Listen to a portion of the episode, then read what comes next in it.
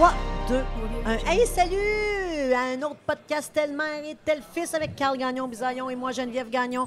Un podcast. Merci d'être là. Merci de toujours nous suivre, de nous écouter. J'aime ça quand vous m'envoyez des commentaires. On tripe bien raide. On s'aperçoit que vous êtes beaucoup plus qu'avant qui nous écoutent. Donc, euh, yes! Et aujourd'hui, ben, vous savez, on invite tout le temps des gens intéressants et des gens à découvrir. Et aujourd'hui, je suis contente que dit oui à mon invitation. Sébastien Dion, bonsoir. Bonsoir, ça va bien? Ben oui, ben oui. Oui. Sébastien Dion, je vais, je vais juste vous expliquer c'est qui Sébastien Dion. Sébastien Dion, je ne le connais pas tant que ça, mais on se côtoie parce qu'on fait partie de la Chambre de commerce. Oui. Et M. Dion est le président de la Chambre de commerce et d'industrie du bassin de Chambly, Exactement. le CCIBC. Oui. D'ailleurs, c'est très, très, très nouveau sa nomination. Fait que félicitations. Merci, merci beaucoup. Le président de la Chambre de commerce. Oui. On- C'est-tu un objectif, à quelque part? C'est- À un moment donné, tu dis-tu un jour ou ça vient de Non, c'est pas un objectif, c'est un bon timing. Euh, c'est pas un objectif en tant que tel, parce que tu, tu, tu, tu étudies pas pour faire ça ou tu veux pas euh, tout ça. Mais quand tu es, quand t'es apprécié de tes pairs et tu es élu par tes pairs, c'est une, très grande fierté, ça, c'est sûr. Ouais. Monsieur Dion est aussi propriétaire, copropriétaire, Copropriétaire, oui. en tout cas propriétaire des fermes Guyon. Et ça, je veux parler des fermes Guyon. Et si vous ne connaissez pas encore les fermes Guyon, vous prenez de votre voiture et vous vous emmenez à Chambly visiter les fermes Guyon. C'est vraiment une expérience. C'est vraiment une expérience, oui. C'est effectivement, c'est beaucoup de choses à Ferme Guillon, effectivement. Et c'est ça qu'on va parler aujourd'hui. Moi, je veux faire connaître les fermes Guyon aujourd'hui. C'est incroyable cet endroit-là. Avant de commencer, historiquement, là, moi, j'ai lu que Guyon, Oui, en fait, la vérité, ça, euh, si on fait une historique de- du projet, euh, il y a quelques années, euh, mes parents avaient acheté les- ces terres ici à Chambly, qui sont près de l'autoroute 10. Et euh, quand on a parti, euh, quand acheté ces terres-là, donc on devait avoir créé une compagnie pour développer les terres et pour les, exploiter. Et on a fait une référence à nos ancêtres. Et on a découvert que le premier ancêtre des Dion, c'était pas un Dion, c'était un Guyon. Alors, qui s'est établi dans la région de Beauport et qui a été un des premiers fermiers, en fait, euh, du Québec. Donc, quand on a parti le nom de la ferme, quand on a parti le projet de centre-jardin, donc on- au lieu de faire que l'exploitation de grandes cultures, on a décidé de partir un centre-jardin. On a utilisé ce nom-là. Ouais, ferme Guyon. c'est ça, ça vient de. Mais de Jean Guyon, un- euh, c'est Jean Guyon est Guyon. une déformation de. Absolument, ben, une de Oui, le G, le, le G, le U devenu le D et le Y, le I. Donc, il y a très peu de Guyon. Maintenant, beaucoup de Dion, mais très peu de Guyon. Guyon puis Dion, c'est très clair, mais tu sais, là, à c'est entre Guidi. Tu sais, comme entre les deux. Oui, mais on- des fois, c'est drôle fois, parce qu'avec ce nom-là, les gens, ils disent Guyon, Guyonne, euh, j'entends sais, souvent, en mais c'est pas grave. Gudion. Mais euh, pour vous situer un petit peu, c'est à Chambly, sur le bord de la 10 et de la 35. Oui. C'est très, très gros, c'est immense. Et moi, je, veux, entre autres, parler des fermes Guillaume, mais je veux, que vous sachiez tout ce que vous avez là, quand vous venez visiter les fermes Guillaume, parce que c'est très gros. Il y a plusieurs choses.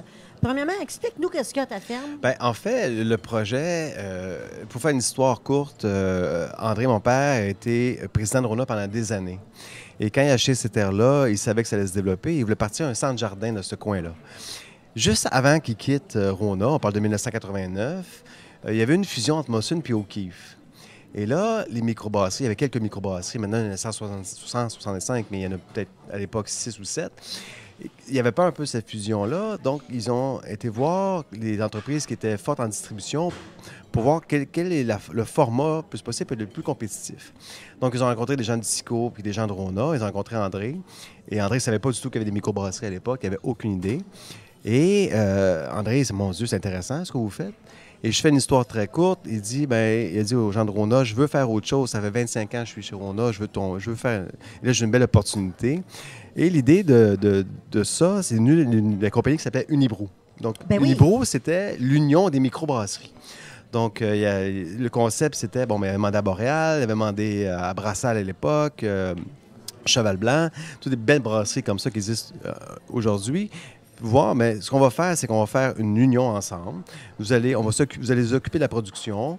Euh, moi, je vais m'occuper du réseau des ventes. Donc, on va avoir un seul réseau de, ben, de vendeurs, un seul réseau de camions, de livraison. On va être plus efficace. Parmi les nains, il y avait des grands nains et des petits nains, donc ça n'a pas vraiment fonctionné. Les gens avaient peur, les jeunes, euh, pas les jeunes, mais les gens avaient peur. Bon, ben, j'ai 300 clients, toi tu as 1000, ça va peut-être euh, m'envoler quelques-uns. Mais ils trouvaient l'idée pas mal intéressante de partir avec une bière complètement différente. Ils ne voulaient pas pas- avec des bières comme Mawson puis O'Keeffe. Et là, ce qui a fait, comme les gens n'avaient pas accepté, comprenaient pas le concept de ce qu'ils voulaient faire, on est allé chercher une entente avec un brasseur belge qui s'appelait euh, La Blanche, euh, qui faisait la Blanche de Riva, qui est devenue la Blanche, la Blanche de Chambly, oui. et qui faisait la Lucifer, qui est devenue la Maudite. Et là, on a continué. Robert Chalobot s'en est mêlé. Et euh, quelques années plus tard, on a reçu une offre en 2004 euh, de Sleeman. Parce qu'on avait une croissance partout, euh, qui allait très bien. Euh, en Europe, aux États-Unis, une grosse croissance. Dans l'Ouest euh, canadien, ça allait très bien. Dans la région du Québec, ça allait bien. Mais à Montréal, c'était plus difficile. Les compétitions étaient très, très, très féroces. Les joueurs, quand une- des gros joueurs comme puis O'Keefe, au début, nous voyaient très petits et pas de problème, trouvaient sympathiques. Mais à un moment donné, quand tu viens très gros, ben, tu deviens un peu tannant. Tu déranges. Tu déranges un peu, exactement. Alors, il a commencé à nous tasser, jouer des coups d'un peu. Et euh, Slimane, à l'époque, était très fort partout avec sa, bouteille claire, partout, partout, partout. Mais il y avait beaucoup de difficultés au Québec. Parce que la, Corona venait de rentrer sur le marché. Et il avait besoin d'un joueur pour compléter son marché canadien au Québec. Donc, on a eu une offre. Des fois, dans la vie, ça, fait de la peine de prendre une décision, mais il ne faut pas toujours jouer avec les émotions. Donc, c'est une décision qui était difficile, mais on a accepté de vendre.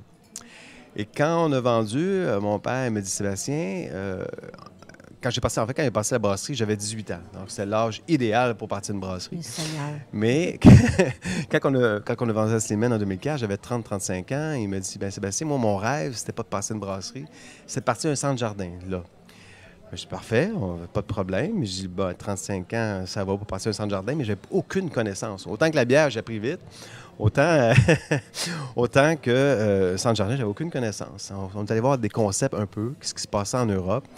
Et on est arrivé avec un concept qui était vraiment retour à la terre, vraiment revenir aux produits biologiques, expliquer euh, un peu nos produits. Et on voulait un concept que les gens pouvaient passer la journée à la ferme. C'est ce qu'on voulait. Voir des jardins, euh, de- leur, leur suggérer des idées, des ateliers, des activités. Je continue encore, ça va? Alors, Je- parfait, OK. C'est vraiment Alors, intéressant que- passant. en- ensuite, donc, on, a, on a eu cette idée-là de partir à un centre jardin, mais on ne pouvait pas appeler ça centre jardin Dion. Parce qu'il y a déjà un centre jardin Dion à Sainte-Thérèse, donc on n'a pas pu utiliser ce nom-là. Et centre jardin, c'est un petit peu plus que ce qu'on voulait faire. On voulait vraiment quelque chose, une multi-activité. Donc, quand mes parents avaient utilisé le nom de ferme Guyon euh, à l'époque pour créer, euh, pour exploiter les terres, on s'est dit, ben, on n'a pas le choix, il faut partir, le bâtiment est prêt, les serres sont prêtes, les clients attendent, il faut partir sur un nom. Fait qu'on a utilisé d'une façon un peu naïve, si on veut, le nom de ferme Guyon, en l'honneur justement du premier, un des premiers producteurs au Québec, agricul- agriculteurs au Québec. Et là, ce qui s'est passé, c'est passé quelque chose d'extraordinaire. Les gens rentraient dans le centre jardin parce que ce n'était que des plantes. On parle en quelle année? là? On parle en 2000. euh, on est parti en 2010. On est OK. parti en 2010. En juin 2010, on est parti. Et euh, il, s'est passé quelque chose d'extraordinaire. Les gens ils rentraient et ils disaient Ah, c'est beau, vous avez des plantes, mais êtes une ferme. Sont vos vaches, sont vos cochons, sont vos poules.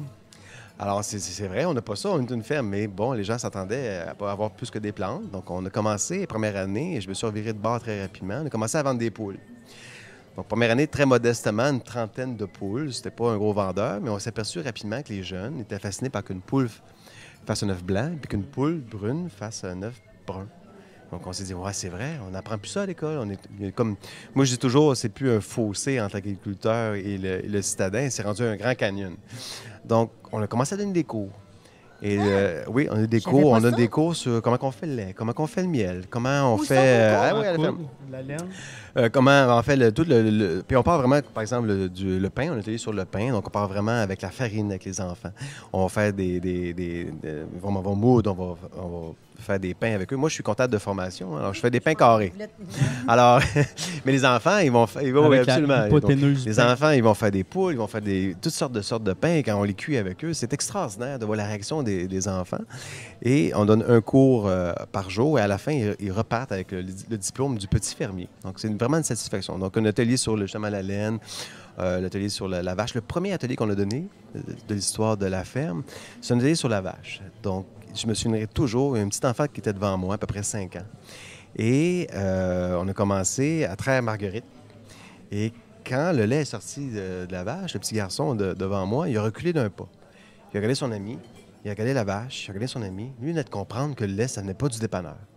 Donc, depuis ce temps-là, ben, on a quand même euh, 10, euh, 10 12 000 étudiants qui viennent à chaque année à la ferme, plus les visiteurs qu'on a développé, euh, ce, circuit-là, ce créneau-là, si on veut, d'éducation de, retour à la ferme.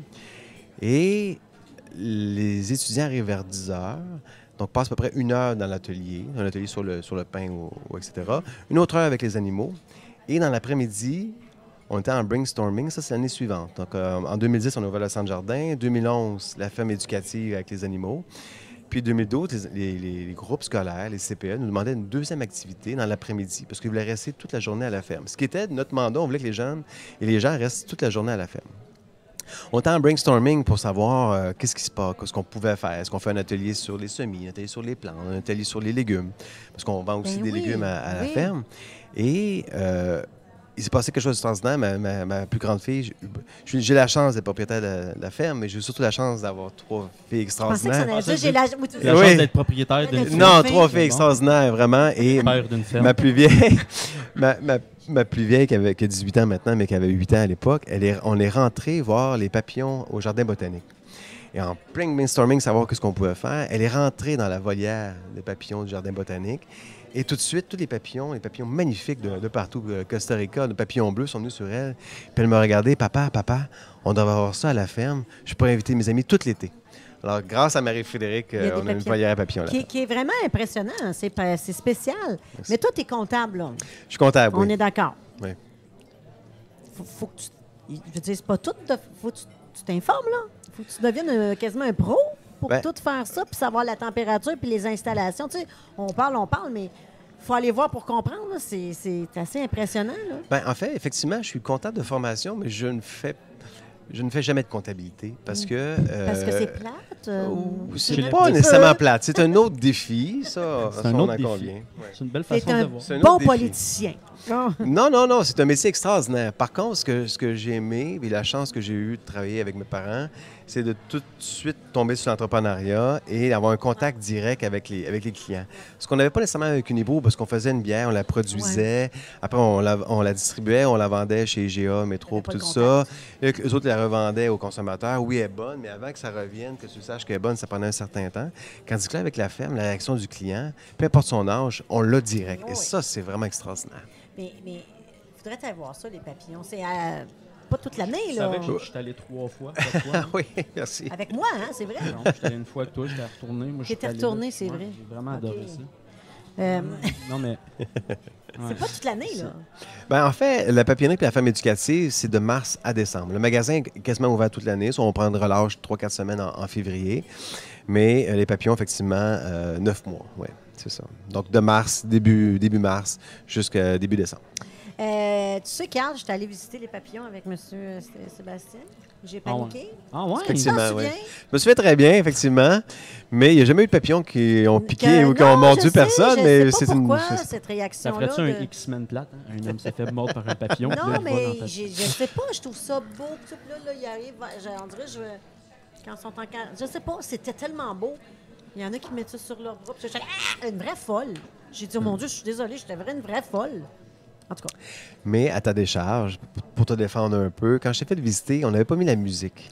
Et Ah, c'est. Oui, mais honnêtement, c'est important parce qu'on met beaucoup de musique classique. On met la musique classique Ouais. quand les gens. les? Oui, ça calme les papillons, mais ça calme surtout les, les- les gens, et Ah. les, les enfants, parce que les enfants ils sont très excités de voir les papillons, puis c'est extraordinaire.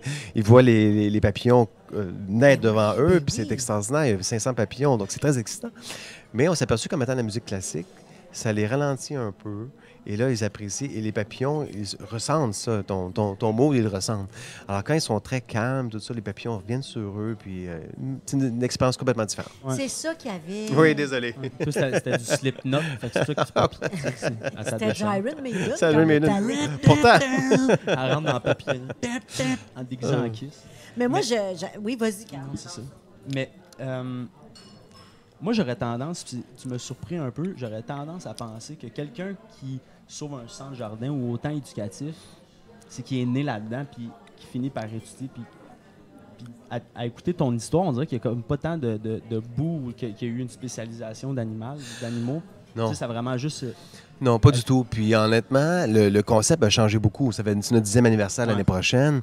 Entre ce que était la ferme Guillon au début puis ce qui est maintenant euh, le cas, c'est complètement différent. Ça a évolué. Pourquoi? Je vais t'expliquer ce qui s'est passé. Quand j'ai terminé mes études euh, en comptabilité, je suis rentré chez Unibro, j'en ai fait deux ans de stage euh, chez Raymond Chabot, deux très longues années de stage chez HEC. Raymond Chabot. Au HEC, puis euh, chez Raymond Chabot, quand j'ai fait mon, mon stage en comptabilité, une entreprise extraordinaire, mais je savais que je voulais faire autre chose. Quand je suis rentré, je suis arrivé avec ma calculatrice, mes, mes crayons, et mon père m'a dit ben, Qu'est-ce que tu fais? Ben, J'ai étudié en comptabilité. Je m'en fais. Il dit Non, non, non. Je crée une papillonnerie. Mais ça, c'était à l'époque du Nébro, excusez-moi. À l'époque du Nébro, il dit non, non, il faut que tu ailles sur le terrain, il faut que tu apprennes comment brasser, il faut que tu apprennes toutes les choses, toutes les opérations, il faut que tu sois sur le terrain. Mhm. C'est là que ça se passe, c'est là que les événements ou les choses, les, correc- les corrections doivent être faites. Alors, tout de suite, un contact extraordinaire avec les employés, puis euh, donc, même modifié, on a amélioré beaucoup de choses parce qu'on était directement. Donc, même principe avec la ferme, on était beaucoup à l'écoute euh, de- de- des- des clients. Par exemple, les fruits et légumes. Au début, la structure du bâtiment, un marché fermier. Et les gens nous disaient, ben, on s'attendait à avoir des, fruits et légumes. Ben, parfait, on va en avoir, on va en produire. On a commencé à en produire. On produit des tomates, on produit des fraises. Euh, Il y a des choses qu'on a changées. Le mobilier de jardin, on n'a plus ça parce que les gens nous disent, ben, nous, on cherche d'autres choses. Donc, on s'est adopté beaucoup de concepts parce qu'on était vraiment proche de- des clients. Et euh, en fait, c'est drôle parce que souvent, quand je suis là, les gens bonjour Monsieur Guillaume, bonjour, puis un peu partout. Puis c'est correct, même si c'est pas mon nom, c'est moi quand même mes origines. Euh, c'est important d'avoir un contact direct, puis on modifie beaucoup de choses. Ça, c'est vraiment important. Il y, a des, il y a des professionnels qui travaillent chez vous. Moi, quand je fais mes plantes, mes, mes tomates, Ouais. mes affaires, je vais voir une madame, elle me dit quoi Absolument. faire. C'est- vraiment une expérience aller Oui. chez vous. Puis c'est- c'est tellement beau marché là en plus. C'est tellement serein. C'est un emplacement extraordinaire. Puis là, tu as les champs à côté là, qui sont tout à toi. Là. Tu Oui. plantes à même. en fait- Puis là, t'as- mais moi, je connais pas ça, des serres, des pépinières. Je sais jamais comment vous vous ramassez avec autant d'arbres puis autant de petits plants. En fait, c'est- la nature est forte, hein, ça c'est c'est clair. Je suis très chanceux parce que j'ai une équipe extraordinaire, parce qu'on a beaucoup de choses. On a une boulangerie, on a une boucherie, on a des fruits et légumes, euh, on a euh, un restaurant extraordinaire, donc les, les plantes, on a beaucoup de choses. Et euh, évidemment, je ne peux pas faire ça tout seul. J'ai une équipe extraordinaire, des gens com- compétents, euh, des gens surtout souriants. Puis on a changé, on avait, euh, on a mis un t-shirt récemment euh, derrière notre dos que on dit euh, votre, votre, votre fermière vous dit bonjour, votre famille vous dit bonjour. Donc on a le message qu'on véhicule au, au niveau des clients, il est transpire beaucoup au niveau des employés. Les employés communiquent énormément avec les clients. Puis c'est comme ça qu'on fait bien les choses, je pense bien. Moi, mais, moi, ce qui m'a vraiment impressionné, c'est la, euh, la ruche. Oui. C'est- comme de, de voir que, mettons, tu sais, comme sûrement que nos arrière-grands-parents ou nos grands-parents, comme ils savaient toute cette information-là parce qu'ils en avaient besoin, pour autant une ruche qu'une vache ou comment, comment gérer cet écosystème-là, si vous voulez, d'une ferme. Mais ça m'a tellement impressionné à quel point, de un, je, pas que je le prends pour acquis, mais tu la regardes, mais tu, sans jamais te poser de questions. Non. Puis pas juste la ruche, c'est tout. Je veux dire, c'est c'est tellement compliqué, mais c'est tellement euh, invasif, là, comme tu te perds, là, puis là, je suis comme, mais mon Dieu, comment ça que j'ai jamais appris ça? C'est tellement intéressant, tu sais. C'est une organisation, c'est 50 000 petits individus qui Ça font un travail extraordinaire. Ça prend des journées à faire quelques, quelques, Ouais. quelques litres de miel. Puis quand on explique justement le rôle de l'abeille, puis on- là, les gens, ils comprennent le rôle, ils font une différence entre une guêpe et une abeille. Déjà là, plusieurs jeunes ne comprennent pas ça. Et, et quand on leur explique tout le rôle sur la chaîne alimentaire de ce qu'une abeille et puis la pollinisation a, c'est là ils font attention. Donc, moins de pesticides. Donc, c'est tout, c'est tout un, côté éducatif qu'on a à la ferme qui fait un peu la différence. On est très pédagogique, on explique. puis on prend le temps de le faire, d'expliquer vraiment. Vraiment. Ça fait une différence. Puis, puis on dirait que. tu- tu veux- après, là, une fois que j'étais sorti de ça, là, je voulais sauver toutes les abeilles. Là, je voulais plus, je voulais plus leur faire mal. J'étais comme, OK, elle, la bûche, là, tu sais. je- Ah, elle fait un travail si extraordinaire. je suis là, c'est- comme. Puis, je trouve. Puis là, je lance des fleurs, mais c'est vraiment ça que moi j'ai apprécié à votre ferme, c'est qu'après, tu sors. Tu sors. Non, mais pas enrichi, mais là, tu regardes là, la nature tellement différent là, qu'on dirait que ton lait, là, le fait de l'avoir vu comment que c'est fait, tu sais, je sais pas, c'est c'est- c'est vraiment Ouais, une, belle, chose. une belle c'est beau, mais en même temps, c'est d'une tristesse, là, de pas que nos jeunes, ou que ça s'est perdu dans notre éducation, les choses de la terre. Je pense pas que ça s'est perdu. la base. juste- Ah non, non, ça s'est perdu. On C'est fait dur dans l'éducation de pas. on est-tu d'accord, on se dit vraies affaires dans un podcast, là? On n'est pas rigide, là. On fait dur en estique en éducation, là, pour que nos jeunes, ils savaient pas que le lait sortait du pis. Ouais. Mais, Je veux dire, on est rendu où, là? Qu'est-ce qui presse à mais ce que je l'école, pense, là? c'est que, ce je pense, c'est que c'est juste une courbe, puis on est en plein milieu. Tu sais, mettons, dans ce temps-là, nos grands-parents ou les gens qui géraient ça, Ça qui venait vivaient pour- ça. ils savaient non, point, mais, ils- là. ouais, mais ils, faisaient que ça, longueur de vie, à s'en rendre malade. Puis là, ben là, on s'est aperçu qu'on pouvait le, le marchandiser ou le. Puis là, on a rencontré le creux de la gueule. Puis là, on s'est dit, ouais, mais on a besoin du- des gens qui le savent, puis on a besoin des gens qui le marchandisent aussi. Fait que là, on va juste remonter, tu sais. Je pense pas qu'il faut bûcher ces jeunes qui n'ont pas cette éducation-là. Ben, pas les, juste pas Puis- leur faute. Puis, puis pas bûcher ses parents qui n'ont pas transmis cette éducation-là. Mais si tu fais de quoi pendant trois générations, à maner la queue va revenir, t'as pas le choix, c'est de la survie. Euh, C'est un bon point. Il y, a, il y a un retour. Ça, effectivement, Ouais. il y a un retour à la terre qui est très fort parce qu'on l'a perdu pendant plusieurs années. Parce que nos parents, effectivement, donc il y avait, il y avait déjà des animaux, il y avait contact tout le temps. Donc, je me souviens quand j'étais jeune, mes grands-parents avaient contact constamment avec la ferme parce que, bon. Puis, dans les années 70, on a commencé à faire des grandes épiceries. On a perdu un peu le contact parce que ces producteurs-là, vendaient aux épiceries qui revendaient aux consommateurs. Donc, le lien s'est cassé à ce moment-là. Et là, il y a un retour à la terre parce que les gens sont curieux, ils veulent savoir comment ça fonctionne, ils veulent savoir qu'est-ce qu'ils mangent. Donc, tout le côté santé bénéficie à, à- à apprendre qu'est-ce qu'on mange. Puis les gens sont très, très éduqués à ce moment-là, ils veulent savoir qu'est-ce qu'on mange. Qu'est-ce qu'ils ont dans leur assiette. Donc, il y a un retour très, très, très fort et ça, c'est irréversible. Mais c'est le, le- le ballon qui revient parce que Ouais, pendant exact. des années, on a perdu cette- cette- oui. ce contact direct-là avec le fermier. c'est normal aussi, là, tu sais.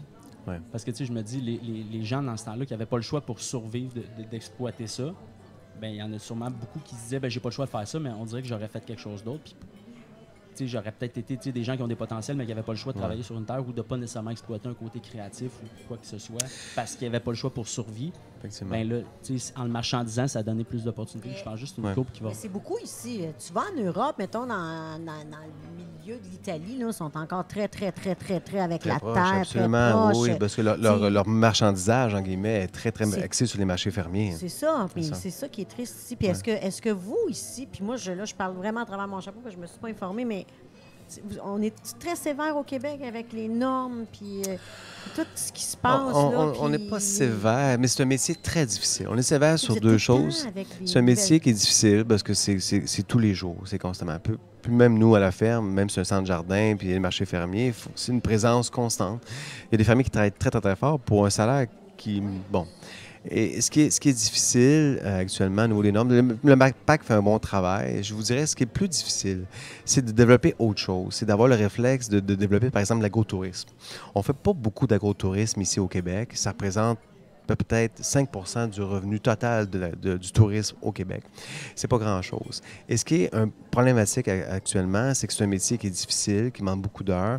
Par exemple, quelqu'un qui a des vaches ou qui a des cochons, c'est tout le temps, à à l'année au complet. Si on était capable de modifier un peu les lois euh, pour les rendre plus flexibles, par exemple à la CPTAC, à la Commission de protection du territoire agricole, de les rendre plus flexibles pour permettre l'agrotourisme, pour d'autres activités qui nous permettraient d'ouvrir à l'année parce que l'un des problèmes que les fermiers ont, en plus de travailler très fort, c'est la rétention de la, main-d'œuvre. Donc, quand on n'est pas capable d'ouvrir à l'année, parce que nos activités ne le font pas, parce que par exemple, c'est juste l'été. Par exemple, les grandes cultures ou un centre jardin, c'est toujours, c'est juste l'été. En hiver, on vend pas de plantes. Mais si on est capable d'avoir d'autres activités qui nous permettraient euh, de, développer d'autres activités qui permettent l'éducation de l'agriculture, la conscientisation au complet, je pense qu'on changerait beaucoup de choses au Québec à ce moment-là. Mais on a toujours eu juste l'été. Avant, ça fonctionnait? Il passé quoi? Ben, en fait, je donne par exemple, euh, je donne par exemple la, la ferme éducative. Nous, on euh, c'est une ferme éducative extraordinaire que je peux ouvrir à l'année. Donc, ça me permet d'avoir des employés que, qui sont à la ferme éducative, puis en, en saison, ils me donnent un coup de centre jardin, par exemple. Donc, ça me permet d'avoir une clientèle, pas une clientèle, pardon, mais des employés Des que je peux maintenir à l'année. Donc, c'est toute une différence. C'est difficile, l'agro-tourisme, puis parce que la, la CPTAC, c'était une loi qui était correcte dans les années 40. Dans- C'est M. Garon qui l'avait introduite, mais elle n'a pas été modifiée, elle n'a pas été adaptée à ce qu'on fait aujourd'hui. Donc, c'est un peu le bras droit qui ne parle pas au bras gauche, parce que le MAPAC, le, le, le- tous les, les- les- les- le tourisme Montérégie, par exemple, a des programmes extraordinaires pour développer l'agro-tourisme. Quand on dit que ben, les lois n'ont pas été modifiées pour le permettre, puis accélérer ça. Alors qu'en France, c'est complètement différent. En France, 30 du, Ben oui. 30 du revenu touristique, c'est de l'agrotourisme. Si on enlève Paris, ben, c'est 75 du, de l'agrotourisme euh, qui représente du- le revenu total de- du tourisme au Québec, au- Donne-moi en France. pourquoi que qu'est-ce qui empêche euh, Ben, J'essaie de comprendre. Ben, en fait, quand tu veux approuver un, un projet d'agrotourisme, Oui. euh, tu dois demander la permission automatiquement à la CPTAC, à la Commission de protection du territoire agricole. Ça c'est qui? C'est un organisme qui est indépendant du MAPAC, euh, un organisme qui juge ou permet ou interdit ou euh, une activité dans le domaine agricole. Donc, il y a du monde qui va. C'est des, commis- des commissaires puis des analystes qui regardent si ce que tu veux faire correspond à, certaines, à certains règlements. Et ces règlements datent des années 70, donc n'ont pas été changés. Par exemple, il y a un règlement qui dit que, bon, pour approuver un projet, il faut que ça respecte l'homogénéité du territoire. C'est correct dans les années 70 que tout le monde fasse du blé et que tout le monde fasse des choses. Mais quand tu arrives avec quelque chose, un projet innovateur, ben, ils disent, ben ça, c'est pas très innovateur. C'est innovateur, oui, mais c'est ça correspond pas à ce que les autres font autour. Donc, on peut pas te permettre parce que c'est pas homogène par rapport au territoire. Donc, nous, été la même, même chose quand on a voulu approuver. Été très, très long parce qu'on arrivait avec un centre jardin, on arrivait avec une volière à papillons, complètement différent, alors que dans le secteur, c'est des grandes cultures. Donc, on arrivait un peu, euh, un peu comme euh, sur Mars, si on veut. C'est pas un peu ça qui ralentit le développement? Ben. Ce n'est que ça qui ralentit l'événement. Mais qu'est- qu'est-ce qu'on peut. Tu sais, je Ben- veux dire, on peut pas rester. Tu peux pas rester. Non, c'est ça. en train de pomper. on- ben, il y a d'autres choses dans cette loi-là faire, qui. ben, Depuis 70, c'est un groupe de personnes qui décident. Ben, ben non, OK. Oui, on est rendu en, en 2019. Il faut ouvrir un peu nos, nos, nos Exactement. œillères, d'autres choses. Il faut modifier cette loi-là au plus vite pour permettre des choses innovantes, des choses qu'on ne voit pas ailleurs. Ce qu'on fait en France et ce qu'on fait aux États-Unis, ça a été développé de façon extraordinaire. Je pense que ça changerait beaucoup de choses au, à niveau de l'agriculture au Québec. Qu'est-ce qui, chan- qu'est-ce qui ferait de différence aujourd'hui? Ben, en fait, d'abord que l'agrotourisme soit reconnu comme étant une activité agricole. Donc, par exemple, moi, je, je- je donne des cours pour expliquer aux gens comment on fait le lait, comment on fait le miel. mais C'est une activité qui n'est pas reconnue comme étant une activité agri- agricole. C'est c'est- c'est- c'est autre qu'ag- oui, ben, J'ai demandé une permission pour le faire. C'est autre qu'agricole. C'était très difficile parce que là, je charge un frais pour que les gens viennent prendre un cours. Donc, le mais là, tu dis là, tu fais du commerce, c'est pas l'agriculture. Donc, se battre tout le temps. Déjà que la, la- la compétition est difficile. Euh, ça vient de partout au complet. Si en plus, il faut se battre contre nos propres lois. euh, je pense que ça, ça, ça devrait changer ou on espère que ça change, qu'une meilleure ouverture, effectivement. Puis ça veut dire qu'il y aurait tellement de, de gens qui survivraient mieux? Imagine, Ça serait nettement plus facile, mais ça Pour le permettrait monde euh, aussi, pour un notre développement. éducation? Tout à fait, C'est absolument. win-win, là. Tout le monde, il n'y a pas de perdant là-dedans. Il n'y a pas de perdant. Mm. Ouais. C'est- le- le- le- le- la plus grande victoire, moi, je trouve, c'est juste. de- de- comme quand tu rentres puis tu vas travailler avec les animaux, avec comment tu t'intéresses à ça, quand tu sors de là, tout est différent. là. Pour moi, ça m'a vraiment, honnêtement, changé. Merci, Ben, mais Temporairement, tu, tu, tu veux dire, tu sors pas de là. à cause du contact. Le contact, même ce que Ben, je- c'est ça. C'est ça, tout est de là. m'intéresser à quelque chose que je prenais pour acquis. Ouais. Après, tu es comme, OK, mais y en a-tu d'autres d'affaires de même? Pas juste dans l'agriculture, mais tu sais, comme ça change vraiment la perspective. Que, Ouais. tu sais, je m'apercevais que je prenais beaucoup d'affaires pour acquis, tu sais. Mais en même temps, je, je, je- je pense pas que c'est bon ou mauvais. Je pense juste qu'il faut l'avoir, cette, cette- cette- Curiosité? Non, mais tu sais, comme de, de te faire émerveiller par de quoi tu as vu toute ta vie, Absolument. mais que tu n'as jamais pris la- en compte de, Mhm. tu sais, cet émerveillement-là, je pense que, que c'est ça, moi, qui, qui, qui- qui m'a vraiment, comme, j'ai vraiment capoté, là, pour vrai, là. Ah, merci, merci, merci beaucoup. Mais euh, j'ai mangé ce que je voulais dire. Je voulais dire quelque chose.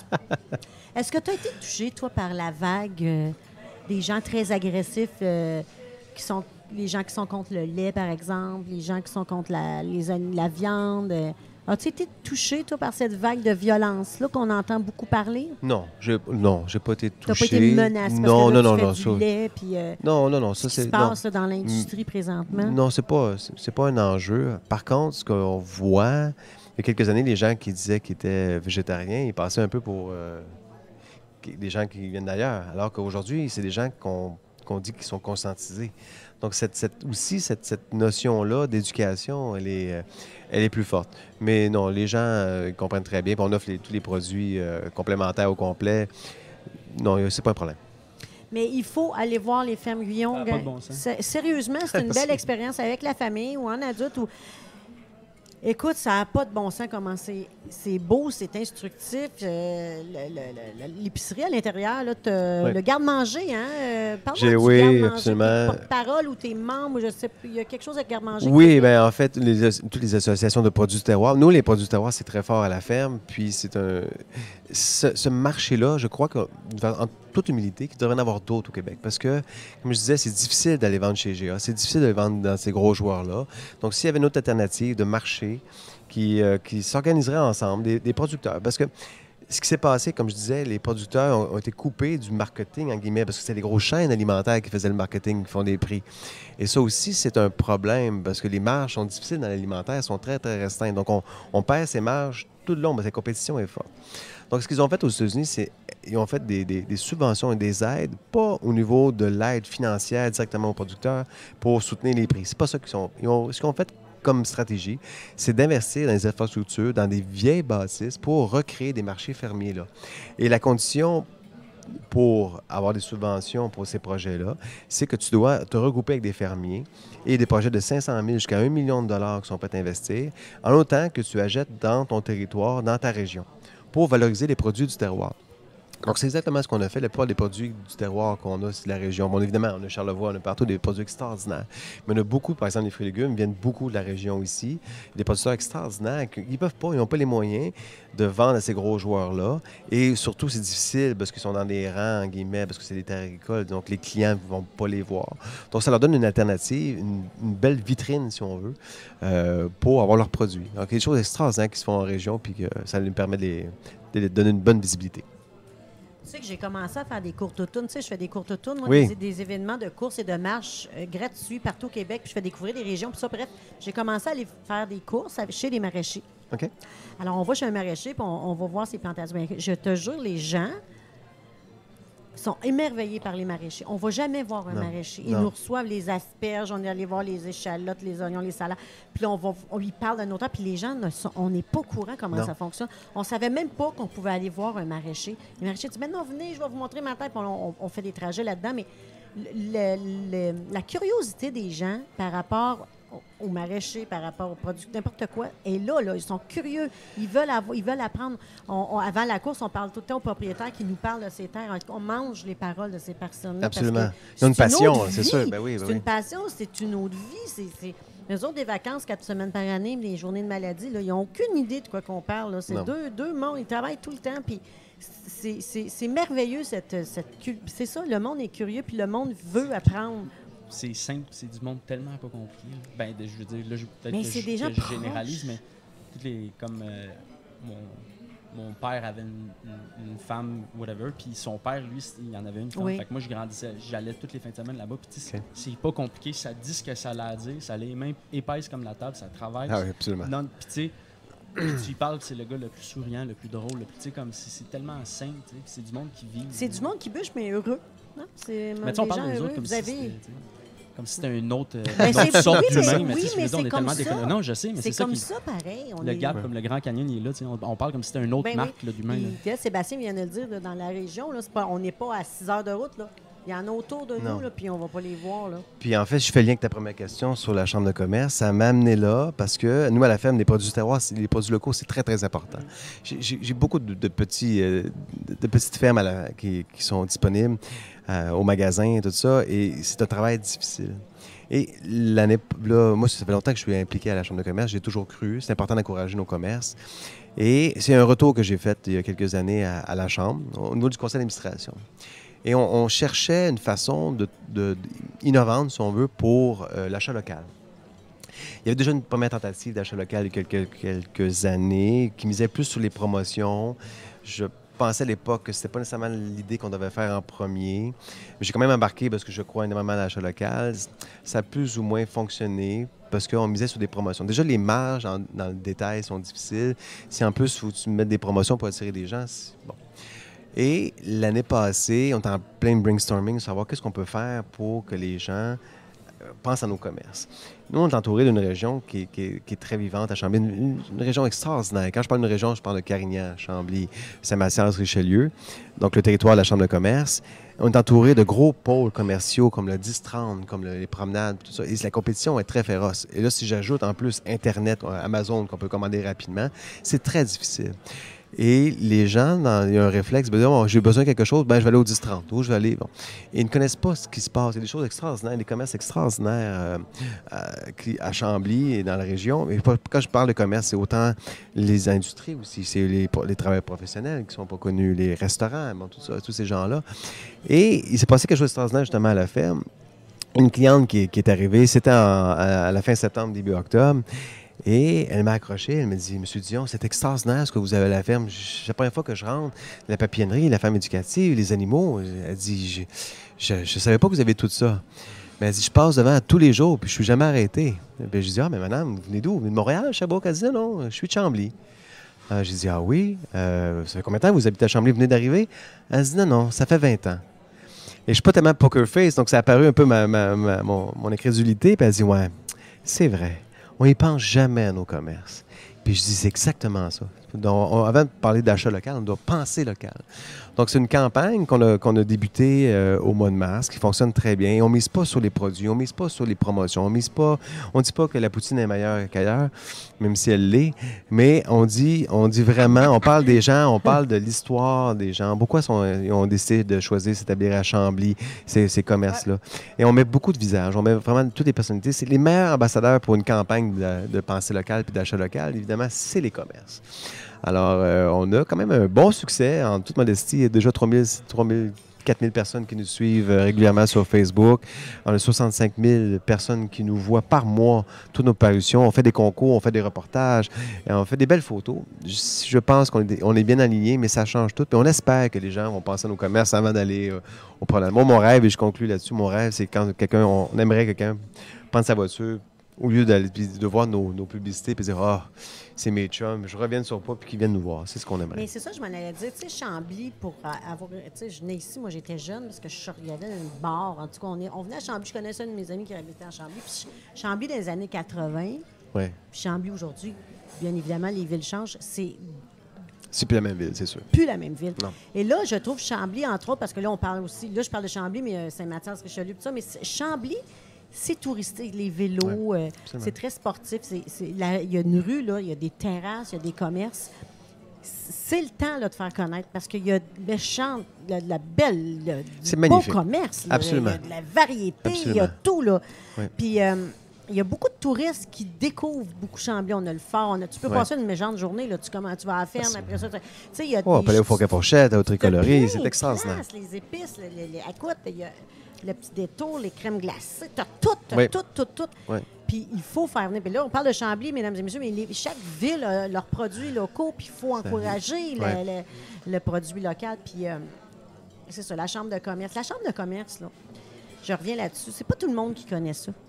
Moi, je pensais que je pouvais même pas m'inscrire. Pour vrai, voyons, ah oui. moi, c'est quelqu'un qui m'a dit, ben tu une petite entreprise? J'ai ben, petite à Mosa, je suis toute seule. c'est beaucoup. une petite entreprise événementielle. Puis j'ai, ben, je fais des événements. Puis ben, faut il y a une chambre de commerce. Fait qu'il y a bien des gens qui, pourraient adhérer à une chambre de commerce puis faire partie de ça. Puis, euh, Mais c'est quoi le, le plus-plus pour quelqu'un dans une chambre de commerce? Qu'est-ce qu'on fait dans une chambre de ben, commerce? En fait, la chambre de commerce, le rôle d'une chambre de commerce. Euh, c'est très affaire, c'est très. Euh, oui. De commerce, Oui, mais c'est très démocratique aussi en même temps. C'est très. en fait, une chambre de commerce, le rôle d'une chambre de commerce, c'est de faire parler euh, des entrepreneurs, de faire parler des commerçants. C'est un travail très difficile. Euh, au niveau de la compétition, au niveau de la rétention de main-d'œuvre, on a des défis difficiles à Chambly, dans toutes les régions de toute façon. Donc, le rôle de la Chambre de commerce, c'est de valoriser ce métier-là, c'est d'expliquer et c'est aussi de, représenter sur les enjeux euh, locaux. Euh, par exemple, on parle de, circulation, on va parler d'achat local, on va parler de euh, rétention de main-d'œuvre, les industries aussi qui ont besoin d'un coup de main, les OSBL, les organismes sans but lucratif. C'est très difficile.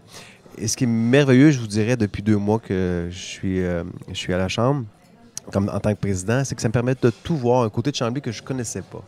Parce qu'on a nos habitudes, ça fait quand même 45 ans que j'habite à Chambly, pour ne pas vous dire mon âge. Et. Euh, euh, 45 ans! J'étais arrivé à Chambly, j'avais 5 ans.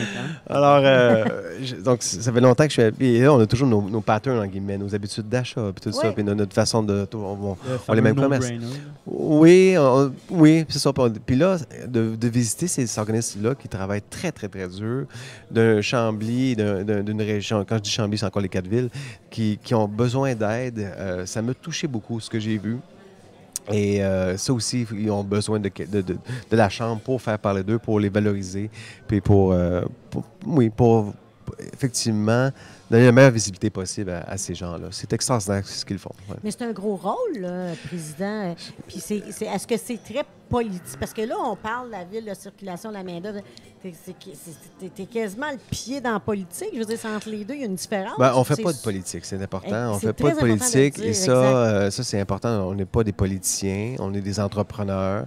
Euh, je, et, mais on a des choses à dire et il faut le- l'expliquer. Des fois, les gens comprennent pas toujours ce qu'on veut, nos enjeux, puis tout ça. C'est très difficile comme métier. Et on s'assoit avec, avec les intervenants pour dire voici qu'est-ce qu'on pourrait faire ensemble? Euh, pour améliorer les choses, que ce soit plus facile. Au niveau des règlements aussi, euh, au niveau de la visibilité. Tu, disais que oui, effectivement, c'est ainsi. euh, c'est en pleine saison, l'été, c'est extraordinaire. Il se passe des choses magnifiques. Mais il ne faut pas oublier qu'en janvier, février, à Chambly, c'est plus calme. Et c'est là aussi que nos commerces ont besoin de meilleure de visibilité, que nos, nos résidents euh, qui ont un pouvoir d'achat extraordinaire viennent nous voir. Il y a quelques années, il y avait eu une étude euh, de Géocom qui avait été faite euh, en, en 2006-2007 qui évaluait les pertes commerciales, les fuites commerciales. Les fuites commerciales, c'est, euh, mettons, tu as 200 à acheter de plantes. Au lieu de les acheter à la ferme Guillon, si tu vas, par exemple, dans une ailleurs, mettons, à La Prairie ou à, à Brossard, ton 200 c'est une fuite commerciale. Tu es résident de Chambly. Donc, ils ont calculé le- le montant annuel des fuites commerciales qui se produisaient dans la région. Et ils estimaient à 200 millions de fuites commerciales. C'est Mais énorme. vous avez trouvé ça comment, cette fuite? Comment Donc, vous c'est un calcul. euh, c'est une, une étude. Oui, c'est une étude. Ils, vont, ils regardent les, les comportements d'achat. Alors, ils sont capables de calculer le- le- les fuites commerciales par rapport aussi à l'offre qui était disponible à ce moment-là. Ce qui existait, par exemple, le, le niveau du mobilier, au niveau des meubles. On n'a pas ça. Donc, les gens vont acheter tant, de, tant par année de meubles. Comme il n'y en a pas, ben, ils vont ailleurs. Donc, c'est tout ce calcul scientifique comme ça. Donc, c'est un gros rapport. Et à l'époque, on était juste 40 000. Donc, on est rendu 50 000 aujourd'hui. Euh, La ville de Carignan va se développer aussi énormément. Donc, on ramène ça en dollars d'aujourd'hui à environ à 275 millions de dollars. C'est ça l'enjeu. Mais c'était incroyable. C'est énorme. Est-ce qu'on est capable de récupérer en changeant un peu les choses, en améliorant l'offre commerciale? Donc, penser local, c'est déjà une conscientisation, de de venir nous voir et tout ça, mais aussi faire des choix. Quels sont les commerces qu'on devrait avoir? Maintenant, on parle beaucoup de commerces de proximité. À l'encontre d'Amazon et tout ça, on veut, on veut un contact direct avec, euh, avec le propriétaire ou avec les gens qui nous expliquent des choses. Qu'on disait à le retour à la terre, ben, c'est le même principe qu'on le voit au niveau du commerce. Donc, on peut aussi décider quels sont les commerces qu'on devrait avoir. Il y a peut-être des commerces aussi qu'on a trop aussi. À un moment donné, il y a une saturation. Quand on donne, quand la ville a aussi une responsabilité, avant de donner un permis dans un commerce qu'on a déjà 5, 6, 7, 8 sur le territoire, ben, on peut dire, ben, peut-être qu'on devrait avoir un autre commerce qu'on n'a pas, qui attirait aussi des gens. Euh, donc, c'est c'est un peu le rôle de la Chambre de commerce de, de- de jouer un rôle sur l'offre et aussi la meilleure visibilité. hein, je me répète, mais c'est très important, la meilleure visibilité de ces commerçants-là, de ces organismes-là qui travaillent très, très, très, très fort. Le président de la Chambre de commerce, c'est- quelque chose. Puis, admettons, je sais pas, c'est des spéculations, mais admettons, c'est quoi qui est- les impacts, admettons, de, de ce 275 millions-là pour la ville, admettons, mettons qu'on coupe de moitié, c'est Bon, quoi les changements? ben, en fait, la vérité, c'est 275 millions de fuites commerciales. C'est sûr qu'on ne peut pas tout aller chercher. Non, non, je sais. On peut pas aller- on peut pas récupérer 275 millions demain matin. On il avait estimé, puis on l'estime encore aujourd'hui, à peu près entre 50 et 60 millions par année qu'on serait capable, en ajustant notre offre commerciale, en étant plus visible, euh, puis en choisissant des commerces qui sont à répondre à la demande, environ à 50 et 60 millions par année qu'on serait capable de récupérer. 50-60 millions, c'est le budget de la ville au complet de Chambly. Donc, c'est pour donner une grandeur d'idée, c'est quand même assez important. Ouais. Donc, chaque année, quand on bouge pas, quand on fait rien, bien, on renonce à chaque année à entre Environ. 50 et 60 millions d'argent. C'est énormément d'argent. Puis, puis ce 275 millions, calcules-tu les gens, comme si tu brutes dans le sens, ça calcule-tu les gens qui partent venir acheter à Chambly? Non, ce n'est que les gens qui, les de Chambly qui vont. Donc, c'est sûr qu'il y a un retour du balancier. Il y a des gens qui sont peut-être de Brassard qui viennent à Chambly, mais le réflexe, c'est les, beaucoup plus de gens de Non, non, Chambly qui sais, vont à Brassard ou qui vont à Ouais. Saint-Jean. Il y a plus de réflexes que des gens de Saint-Bruno qui viennent à Chambly, Parce que faire le malheureusement. calcul, tu pourrais voir aussi le nombre de gens de l'extérieur qui se déplacent pour voir. C'est pas tant que ça. C'est pas tant que ça. Souvent, puis ça fait longtemps que j'habite dans, dans le secteur dans- de Chambly, puis les gens ils disaient, ben, mon semble, c'est plus vite aller au 10-30 que d'aller euh, d'aller dans le centre-ville. Il y, a, il y a encore ce réflexe-là. Et ça, changer les habitudes d'ach- d'achat, c'est très, très, très, très, très long. C'est- c'est- c'est- Donc, les nouveaux résidents, faut intervenir parce que eux, c'est les autres, ils, ont- ils commencent leur habitude d'achat. Donc, euh, ceux que ça fait plusieurs années qu'ils ont l'habitude, c'est dur à les faire. Mais il y a un mouvement, on le voit, il y a, je vous dirais qu'il y a un buzz actuellement. Qu'est-ce qui se passe? Les gens, ce qu'on fait, de façon très modeste encore, euh, ils apprécient parce qu'on parle vraiment des gens. Puis euh, quand, tu es capable de t'associer à quelqu'un, quand tu n'as jamais franchi le le- c'est-à-dire un commerce.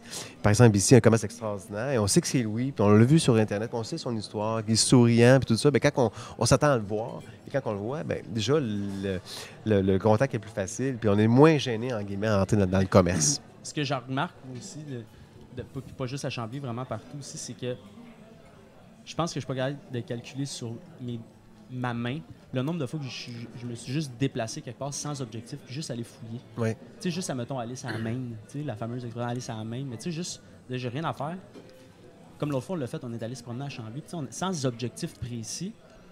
Fait que tu t'as pas besoin d'a- Tu sais, il n'y a pas de terme de genre, faut, faut que j'aille acheter ça vite, faut que j'aille. Tu sais, juste prendre une journée, puis vraiment, sans objectif, puis on dirait que c'était tellement enrichissant, mais ça arrive plus tant que ça, tu sais. Non. Je pense que c'est- un peu ce modèle-là qui, qui, qui est important, tu sais, mais tu, tu, tu trouves pas le temps de le mettre dans ton horaire, puis c'est pas de quoi tu peux mettre dans ton horaire, mais c'est tellement enrichissant de juste faire ça, puis n'importe, pas juste ici, n'importe où, là, C'est sûr. juste d'aller, puis chaque ville a son secret, tu sais. Tu, trouves des joyaux, je trouve. là. Non, puis on a des beaux événements à Chambly. Ah Le, oui. Eh, le, le- bière et saveur qui s'en vient dans quelques, dans quelques jours. Il y avait le festival euh, euh, multiculturel il y a quelques semaines aussi. Il se passe des choses extraordinaires. Mais là, la salle de spectacle. le salle de spectacle qui s'en vient. On est très excités par rapport à ça, c'est sûr et certain. monde, Oui, mais, euh, mais tu sais, tu parlais de l'hiver à Chambly. L'hiver, c'est l'hiver, là, partout. là. Mais il faut trouver une façon de. À Chambly rough. Non, non, mais la ville, euh, la rue principale, tu met plein de lumière, tu fais un party, tu mets un DJ, tu fais de la musique il a- on peut faire quelque chose. Patinoire autour du J'ai bassin. Donne-moi un mandat dans la chambre du Ben, commerce. parfait, ça, c'est une bonne idée. euh, Non, effectivement, mais c'est des idées comme ça que ça nous prend. C'est exactement Il ça. faut, c'est- c'est- la fête, ça prend. Il faut que ça soit festif, c'est Oui. rassembleur. euh, Vraiment, ça prend le plus gros sapin de la rive sud sur le premier rond-point quand tu rentres. Mais tu manques un peu d'ambition. Ça prend le plus grand sapin d'Amérique du Nord. Non, mais c'est ça, je sais mais tu sais, genre une tour, là. T'es petit. faut agrandir. Petit. Non, mais tu sais, tu peux. Moi, moi c'était- c'est Un une jour, saison que j'aime l'hiver. Donc, moi, c'est sûr que je vois. je- ça prend des petites lumières blanches, des petits cafés, des feux, Oui. des feux. Puis. Euh, On a des chiens ici à, Oui, en passant. Wow, la croisée magnifique. des, la croisée des chemins, hein, c'est ici qu'on filme depuis le début, vous le savez, la croisée des chemins. Il faut venir faire un tour ici. Merci, la croisée des chemins. Et présentement, il y a deux petits chiens Mira dans le restaurant qui sont en train de socialiser et qui me lèchent les pieds présentement. Oui. Et non, ça ne me dérange pas, madame, vous pouvez me lécher les pieds. Je manque d'affection. c'est cute, ça n'a pas de bon sens. Excusez-nous. Ça nous prendrait à la ferme. ah oui, la ferme! J'ai lu quelque chose de très drôle. Là, on change de sujet, Oui. mais j'ai lu. Tu sais, dans chaque ville, il y a du pas beau, là. Ouais, Il y a quelqu'un qui a dompé ouais. un spa d'un vidange, puis les vidanges, c'était sur ton terrain, sur ta terre. Ouais. J'ai-tu rêvé ça? Non, non, c'est vrai. C'est c'est- c'est un peu... Fait que le monde, il dit, il est Ouais. plus bon, mon spa. Physiquement, C'est dé- déplorable. On est situé à, à sortie 22 de l'autoroute 10, donc Oui. on est vraiment collé sur l'autoroute. On est dur à manquer. Malheureusement, ben, on devient comme un. Un dépotoir? Ouais, c'est un peu, c'est un peu Es-tu triste. sérieux? C'est pas- Ben, en pas fait, tout, on, non, non, on fait, on, on fait, on le voit là, à la fonte des neiges, on le voit, on a vu des friches d'air, on a vu des pneus, on a vu des.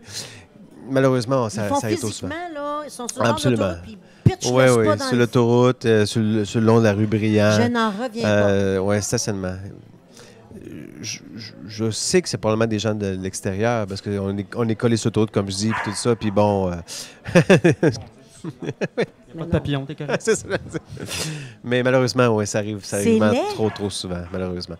Nous, on fait notre part, on est, on- quand on est capable de récupérer puis tout ça, mais un spa, c'est impossible à récupérer. Mais là. Il jette un spa. Jeter un spa. il- Ouais, probablement sur- qu'il était fini, il faisait 10 ans qu'il l'avait dans sa cour, mais il l'a jeté. Ouais, Sérieusement, là. c'est un peu triste. suis un peu Hmm. Flabbergasté. Ouais, c'est déplorable. Est-ce que toi, tu te fâches dans la vie? Parce que moi, je te, fait que je te connais peu, mais à chaque fois que je te vois, t'es très. Oui, très mais on est, on zen, le caractère plus calme, effectivement. Oui, a quelque chose On- qui fait comme on! Évidemment, euh, on peut bien se fâcher quand ces gens-là, mais ils Non, te comprendront pas. mais, euh, mais qu'est-ce qui te fâche dans la vie? mais on, on- on l'explique, on, on essaie sur les réseaux sociaux. De... En fait, la vérité, c'est que penser local, c'est ça aussi. Penser local, on a un aspect tout environnemental. Évident. Oui, ben pas connaître, oui. Mais en fait, on a à tous les, je ne l'ai pas dit, mais à tous les vendredis, on a un bon Oui. coup de la semaine. Avec euh, les gens de euh, Éco Citoyen de Chambly, un groupe extraordinaire qui ont commencé leur acti- activité il y a quelques, quelques semaines déjà, quelques mois en fait. Et à tous les, à tous les vendredis, ils me publient le, le bon coup de la semaine. Donc, un, or- un organisme, une entreprise, un commerce qui a fait un bon coup pour l'environnement. Donc, euh, soit retirer le plastique, soit enlever les pailles, soit trouver une façon de, de- de composter, on l'annonce. Parce que c'est ça aussi, penser local. C'est quand tu es fier de ton patelin, quand tu es fier, Exact. tu, tu ne fais pas des choses comme ça. Exactement. Alors, je, je suis convaincu à 100% que ce pas des gens de Chambly parce Non. que les gens de Chambly, on les conscientisés, puis on pense localement, on est trop fiers pour faire ces choses-là. Je, suis convaincu que c'est- c'est d'ailleurs. Mais c'est quoi, Éco? euh, on peut citoyens ça éco, où? oui, sur un beau site euh, Facebook, euh, Éco Citoyens de Chambly.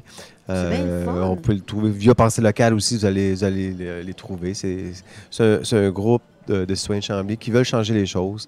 Euh, de, façon- la même façon que nous, on fait Pensée locale, donc très éducative. On, on explique un peu qu'est-ce qu'on fait.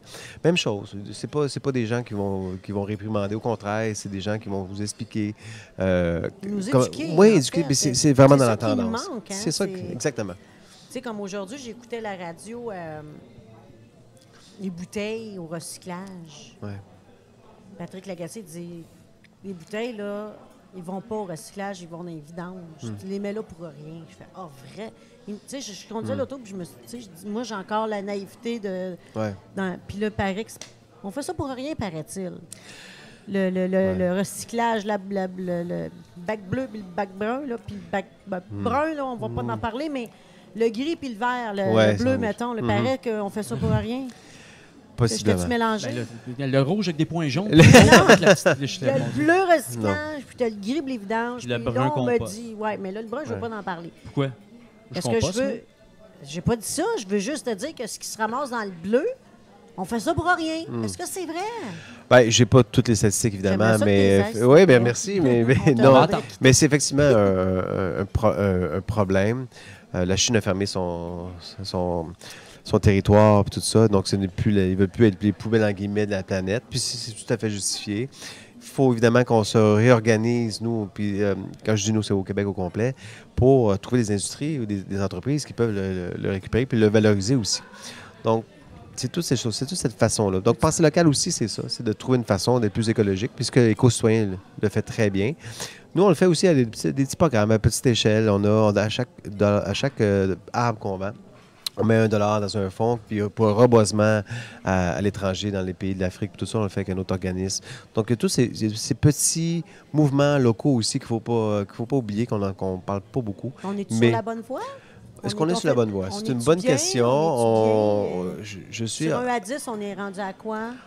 Honnêtement, honnêtement, c'est sûr que c'est un peu inquiétant ce qui se passe. Euh, Comme je disais tantôt, j'ai trois filles. Je ne sais pas dans quel environnement ils vont, Ouais. ils vont, ils vont statuer plus tard. Euh, je leur souhaite le meilleur, euh, mais c'est maintenant qu'il faut faire les décisions. C'est maintenant et ça prend. Je crois que le gouvernement veut changer les choses, mais c'est maintenant que ça doit se faire. Euh, je dis toujours qu'il faut aller voter. Je fais pas de politique, oui, mais il faut quand même aller voter pour, les, pour, les- pour ces programmes-là.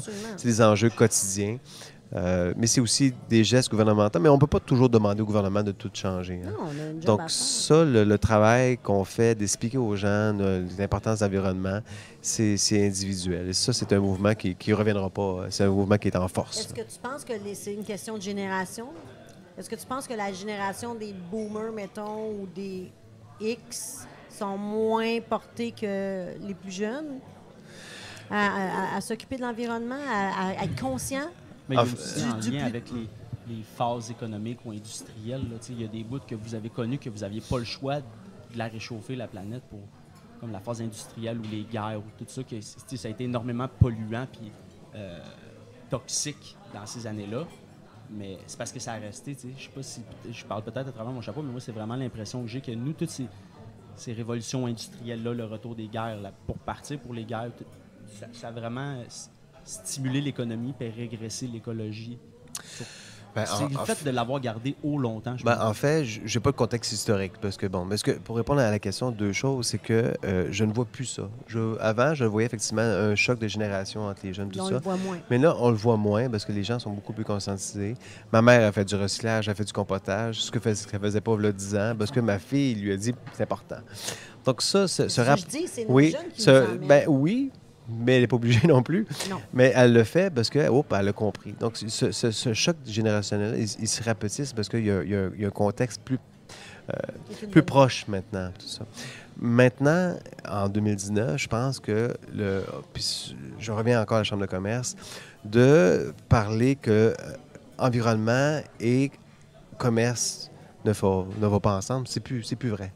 Maintenant, on fait des choses extraordinaires au niveau des- du commerce, au niveau des entreprises, au niveau de l'industrie, pour l'environnement. Donc maintenant, c'est lié, c'est lié ensemble. Autant qu'avant, on disait, bon, ben, tu- bon, ben, l'environnement, c'est pas important, c'est important, c'est la croissance économique. On le voit partout, ce qui se passe dans les pays, par exemple au Danemark, puis en, Suède, tout ça. Ils ont concilié les deux, puis c'est des, des- des entreprises, pas entreprises, mais ils ont des PIB extraordinaires, ils sont en croissance parce qu'ils ont réussi à concilier les deux. Donc, je pense qu'on est rendu là maintenant. Ouais. J'espère qu'on est sur la bonne voie. Je nous le souhaite. commence à faire chaud, là. Pour vrai, là. Hein? Il commence à faire chaud. Une canicule de trois mois cet été, là. Faut que je capotais. Ah, ben non, ça a changé. Ben oui, mais oui, on voit. on ça a le voit, changé bout, ça, bout- ouais. bout pour bout. Mais tu sais, moi, je pense pas que. Je pense pas que c'est concilier les deux. Je pense juste que c'est comme le. le- ça. Comme vous avez dit, c'est vraiment le- la surexploitation. La, comme les, faut, tout qu'on aille tout de suite vite. Ah, je ben pense oui. que c'est vraiment. Le fait, c'est pas de moins consommer, mais je, je pense que juste mieux s'informer sur ce qu'on achète. Puis comme vous avez dit, comme d'aller se déplacer, aller apprendre parler avec le, le- le commerçant ou la personne qui le fait, puis juste parce que le lien, la personne qui va te le vendre en te regardant dans les yeux, il est là l'achat, il est là la transaction. C'est comme la regarder puis de t'imprégner du message. C'est plus fort que l'objet en tant que tel parce que tu vas la regarder puis tu C'est une expérience. Ben, D'où le retour à la terre. Parce que c'est Oui. pas juste de comprendre comment ça fonctionne, mais comment vous le faites. Les gens me posent des questions, mais comment vous faites vos fraises? Avant, c'est, ah, c'est extra vos fraises. Mais comment, Comment vous vous le faites? maintenant? Avec quoi vous le faites? Qu'est-ce que vous utilisez comme produit? Donc, on est rendu là. Il y a quelques années, on faisait des fraises. Puis on a toujours été sur, le mode euh, écologique. Puis bon, on l'a toujours, on l'a toujours fait. Mais les gens avant me posaient Ah, c'est belle vos fraises. Ils goûtent quoi? Puis là, ils étaient intéressés par le, le fait que ça pousse. Puis tout ça. Là, ils sont rendus, mais qu'est-ce que tu mets dans tes fraises? Donc, on, a vraiment évolué. Donc, ça, c'est vraiment important. Non seulement. Oui, on- ben, en fait, on est en processus d'être bio. Ça prend trois ans avant, avant d'être bio. Et euh, nos tomates aussi sont en processus. Mais autant qu'avant, les gens voulaient comprendre d'où vient les tomates puis comment on les fait, tout ça, parce qu'ils veulent le faire maintenant chez eux.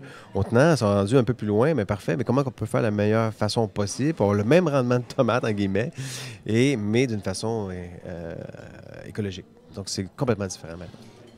Je m'en allais. euh, moi, je connais rien. Hein? Fait que quand tu as dit on est en processus de. Moi, je ne savais pas qu'on avait un processus de bio à faire. Moi, là, dans la vie, il y a du biologique. Je ne sais pas comment ça marche. C'est à cause des pesticides. Mais pourquoi tu es peux en avoir pas? Tu l'es ou tu ne l'es pas? Je veux dire, Non, mais ça prend, il faut reconnaître, parce que c'est- des processus durant trois ans pour pouvoir le, pouvoir le faire. Tu peux pas être procé- tu peux pas être biologique du jour au lendemain.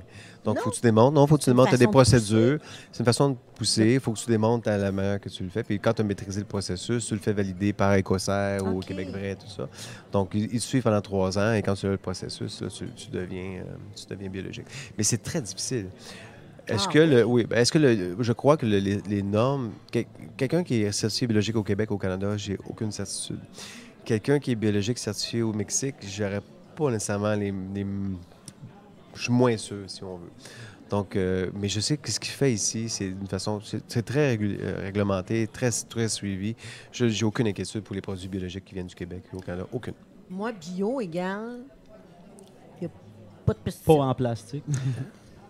Ben, pas nécessairement. Il y a quoi? des- de- il y a- puis parce là, que- il paraît qu'il y en a un peu. Là, j'étais un peu mélangé. ben, en fait, c'est pas, c'est des pesticides qui sont permis en agriculture biologique. Mais il y en a. Il y en a. Nous, ce qu'on travaille, au niveau des, par exemple, au niveau des plantes, euh, parce qu'on ne peut pas être reconnu biologique des plantes, c'est un peu plus compliqué, bon. Mais on a une façon écologique. Ce qu'on nous, c'est on a des insectes. On a des insectes prédateurs qu'on appelle, qui viennent détruire les insectes qui sont maléfiques, en guillemets, qui viennent détruire les plantes. Donc, on incorpore, plutôt que de prendre des pesticides, des insecticides sur les plantes, donc, euh, on utilise des insectes qui viennent détruire les insectes. C'est comme ça qu'on le combat. C'est plus dispendieux, c'est plus d'ouvrage, en guillemets, mais c'est surtout plus écologique, puis c'est comme ça qu'on le travaille. De là, le prix un petit peu plus élevé biologique. C'est toujours un petit peu plus élevé. À cause de toutes ces raisons-là. qui Absolument. sont, euh, pour moi, c'est nouveau. là. Je Ouais.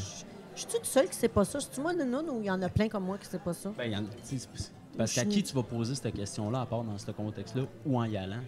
Mais le monde, ça, il le dit, le monde pose beaucoup de questions. Hmm. Non, mais moi, je, je, je- Mm. sais, Moi, je mettons, me suis jamais déjà atta- entendu. je C'est ça, c'est quand, quand le J'ai contexte jamais va dire pris hey, le toi, temps de dire- T'es-tu biologique à cause que des. Parce que moi, j'achète bio. Mais t'es capable de dire semi, c'est quoi bio, mais tu sais, là, de, de Ben, à ce point-là, de même, non. ben, là, je trouve ça encore plus intéressant, Ah en oui. fait. Mais Nous, à la ferme, on encourage bio. On encourage d'abord et avant tout québécois. là. Les petites entreprises Oui. qui n'ont pas nécessairement les moyens d'être biologiques, qui font des choses extraordinaires de façon écologique. Donc, notre priorité, c'est local.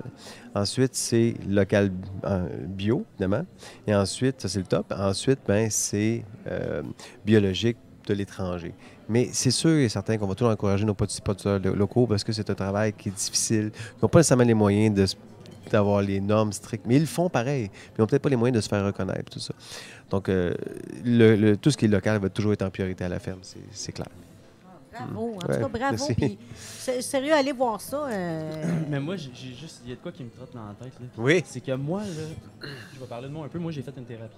Moi, j'ai consommé, j'ai eu des problèmes de consommation. J'ai j'ai dû arrêter pour des quelconques raisons. Puis quand j'étais allé à votre ferme, ça faisait peut-être 3-4 mois que j'étais sorti. OK. Puis dans papillonnerie, vraiment, là, ça me. J'étais ému parce que là, pas si longtemps que ça. Je le voyais pas, tout ça qui m'entourait. J'étais vraiment deep, puis j'avais vraiment mal. Puis j'ai vraiment, là, comme ce contact-là, il m'a- il m'avait vraiment chamboulé. tu sais. Depuis tantôt, j'en parle, puis je voulais pas nécessairement en parler, puis c'est pas du mélodrame que je veux faire, mais c'est vraiment ça que j'avais vécu. C'est vraiment. Hey, check un papillon, tu sais. tu- tu- tu vas t'en sortir. Il y, a des- il y a des belles affaires. Il n'y a pas juste petit comme ça m'a vraiment, vraiment trotté dans la tête. Puis j'avais regardé par après. Puis il y en a qui font ça, des thérapies sur des fermes ou quoi que ce soit. Puis tu sais, Mm. puis c'est. c'est ouais, des thérapies. Mais c'est pas nécessairement des thérapies, mais c'est juste des prises de conscience. Ou, Mhm. Pas nécessairement trois à- mois fermés, mais tu sais, est-ce que ça fait. Tu sais, de quoi d'envisageable? Quelque part ici, plus, ça arrive ça, tu sais, des, des, des, des visites.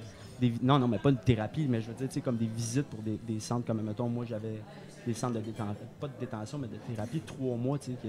ben, là, je- je Détention. je suis sur un, un- Non, un non, non, plancher je pensais glissant, mais vous comprenez ce que je veux dire, Non, non, mais je sais, mais. Non, mais tu sais, comme, mettons, moi, j'étais une thérapie de trois mois, tu sais, ce- ce serait-tu envisageable de dire, OK, Ben, mais tout le monde peut aller le, le visiter. samedi. Tous les groupes peuvent y aller. Non, mais organisé, tu sais, je veux dire. Je sais pas. là. Je- je- parce que moi, ça m'avait vraiment marqué, puis j'essaie de, j'essaie de vous aider, en fait. Là. Mais merci, C'est- merci de nous c'est- aider. je donne des idées, mais. Mais non, mais en fait, en fait, non, mais est-ce Bon, mais qu'on. comme je le disais tantôt, la chambre est commence, il s'en va, puis il me parle plus. Non, pas du tout. Mais euh, ce que j'ai oublié de vous dire, c'est qu'on a des activités à tous les fins de semaine à la ferme. Parce que, justement, le non-ferme, autant que nous a aidé à développer ce concept-là, autant que les gens n'ont pas le réflexe de venir à la. à- Tu sais, on va à l'épicerie à tous les jours, ou à tous les Mais venir à la ferme, c'est pas nécessairement un réflexe. Donc, on a développé beaucoup d'activités pour intéresser les gens. On a quelques, quelques semaines, on avait le salon des insectes. Et euh, c'est des gens qui c'est des gens extraordinaires, les entomologues, euh, entomologistes, pardon, qui, qui, qui, qui avaient des, des araignées sur eux, il y avait des, des, des grosses des insectes qu'on voit pas nu- qu'on voit pas nulle part. Et c'est des gens passionnés aussi. Ça, les gens aiment ça, ils, ils- ils découvrent. En fait, dans, dans deux semaines, on a l'envolée des papillons monarques. C'est ça. C'est dans deux semaines? Oui, c'est dans deux semaines. C'est le 14 et 15 septembre. C'est un des événements les plus Ouais. et je, je pense que c'est un des plus beaux événements qu'on a à la ferme. On a, on a plein. On a, on, a, on a des ateliers et tout ça. C'est à quelle On heure? a, c'est- c'est- ben, en fait, c'est toute la journée, mais l'envolée spécifique est à deux heures. Et, c'est- et ce, qui est, ce qui est magnifique de, ce, de cette envolée-là, c'est que c'est l'envolée du monarque qui revient. Il fait le parcours, donc il, il retourne au Mexique pour euh, faire l'acte d'amour, pour pouvoir euh, retourner. Crème, Ça donc, vieux. Euh, oui, ben en fait, ça, ça dure quelques jours, effectivement. Ben, c'est trois mois pour descendre, puis bon, pour monter, c'est un peu plus rapide. Mais c'est un événement. C'est une bonne raide avec des petites ailes en poil, Oui, oui, absolument. C'est un parcours, puis les, scientifiques ne comprennent pas pourquoi ils vont exactement au même endroit. Et même si de génération en génération, là, ils ont un code génétique, ils savent exactement où se rendre. Et euh, le parcours, le, parcours est difficile. Et à chaque année, il y a des embûches parce qu'ils utilisent des pesticides aux États-Unis. Donc ça aussi, on, on leur explique ça. Mais ce qui est le plus beau, c'est que le papillon, on lui souhaite le, plus beau voyage possible. Et on fait un vœu. Et euh, donc on fait euh, une prière humoristique, si on veut, puis après on fait un décompte 10, 9. Et là, on vend des petites enveloppes où le papillon est, est en attente. Et on vend les, les enveloppes après 7 Et on remet tous les sous à une fondation euh, du coin. Et Wow. euh, là, on fait le décompte euh, 5, 4, 3, 2, 1. On fait un vœu. Et là, tout le monde ouvre le papillon ensemble. Et ça fait un envolé. C'est extraordinaire. Les, les papillons, se- les enfants, Beau les temps, photos. mauvais temps? Beau temps, mauvais temps. En fait, la vérité, euh, on est chanceux, il fait toujours beau. Mais l'année passée, il y a plu. Et là, on était un peu inquiets parce qu'il faisait pas tellement beau. On s'est dit, mon Dieu, quel genre d'envolée que ça, ça a été. Et il s'est passé quelque chose d'extraordinaire. Euh, les papillons sont restés dans les mains des gens. Donc, les enfants pouvaient encore plus apprécier parce qu'il faisait un petit peu plus froid. Et là, le papillon restait dans la main. Puis Il là, dormait, je pense. Il, il dort, ben, en il fait, dort, il est au il fait beau et chaud, il se réveille tout de suite. Puis bon, le matin, c'est un peu plus froid. C'est comme nous, le matin, l'hiver, on a plus de misère Ah à se ouais. lever. Alors, c'est le même principe pour le papillon. Et là, il s'est passé quelque chose d'extraordinaire. Les papillons restaient dans les mains. Et un petit garçon qui est venu me voir. Parce que le papillon, il, il partait pas. Puis il avait peur. Le, le petit garçon m'a dit Monsieur, monsieur, je suis un peu inquiet. Le papillon, il reste dans ma main. Qu'est-ce qui va lui arriver? Pourquoi il reste dans ma main Puis là, je lui ai dit Parce qu'il sait que tu es une bonne personne. Alors, savez-vous le sourire du petit garçon, le sourire de la maman. Donc, c'était un événement extraordinaire, beau temps, mauvais temps. C'est Mais toujours le un bel 14 événement. septembre, je vais être là Oui, 14 et 15 septembre. parce Moi, l'année que, passée, exactement, on l'avait raté. Puis je me suis dit, c'est sûr, je veux voir ça. Parce que le 14 septembre, j'ai un événement à Chambly, Oui, Courtautoun, OK. et je vais aller Bon, je vous avec la gang. Après Parfait. ça, aller là, ça va, c'est Merci. sûr qu'on y va. Merci beaucoup. Monsieur Dion, ce fut euh, Merci, merci. Tellement intéressant. très, très, Ah, merci beaucoup. très éducatif, Avez-vous des questions intéressant. pour nous? Avez-vous des questions pour nous, vous? Ben, vous êtes là le 14? Ouais. Vous êtes là? ben, Parfait, oui, oui, moi, excellent. je- Bon, le parfait. 14 septembre, Je vous, je réserve un papillon chacun? Ah, Oui. On va t'en prendre une boîte. pour Bon, parfait. Puis, euh, allez voir nos, nos sites euh, achats locaux. euh, Oui, c'est de- Pensée locale, c'est génial. Oui. Sur Facebook, si vous voulez nous aimer. Évidemment, Ferme Guillon sur Facebook aussi. La ferme Tous nos événements sont là, autant avec Ferme Guillon, autant qu'avec euh, Pensée locale. C'est Fait que la génial. grosse araignée noire sur le bord de la 10, Oui. C'est vrai, 35, c'est une grosse araignée noire. Oui, Avec la grosse euh, bâtisse rouge. Oui. Ben, rentrez, faites, faites- Puis- ralentissez, pognez à la queue, rentrez, puis vous allez être émerveillés. Pour de vrai, c'est moi, c'est C'est vraiment une belle vraiment place. Merci. Félicitations. ben, vous Merci une beaucoup, job, merci, Vos encore. employés sont extraordinaires. Ah, merci, je vais leur Je dire. sais que dans l'année, euh, excuse-moi, mais mes fins sont toujours euh, incroyablement longues. C'est long, ça finit plus. Euh, Il y a des événements, tu sais, il y avait des livres à un moment donné. Il, a fait plein, plein, plein, plein de choses à Ouais. l'année longue. Hein? Absolument. Euh, On a la- la- le- le- le- La le Grange chinois. Jantée qui s'en vient, le pâté chinois en novembre. On a le- tous les, les artisans, on a 100 artisans qui viennent dans nos à la fin- le dernier week-end de novembre. On a le vrai Père Noël qui vient nous voir. euh, C'est vrai, oui, c'est le vrai, c'est je celui-là, Chasse au lutin en décembre aussi. On a beaucoup de choses à la beaucoup de? C'est le vrai, c'est le vrai. Ah, ah, non, c'est le vrai C'est Père Santa. Noël. Je vous euh, merci beaucoup d'être venu, Merci, Monsieur Dion. plaisir. Merci Ça beaucoup. fut un très, très, Merci, très merci, On se voit au merci. Ferme Guyon. Merci tout le monde. Merci, Merci. d'écouter puis venez nous écrire euh, vos Yes. commentaires. Euh, et on se revoit dans Après un autre podcast. Tel mère, tel fils, partagé. C'est ça qui est important. Bonne écoute. Bye. Merci. Voilà. Puis là, il y a tout le temps un petit, moi, je fais un petit éditorial, je vais demander de quitter, moi je vais parler de ça.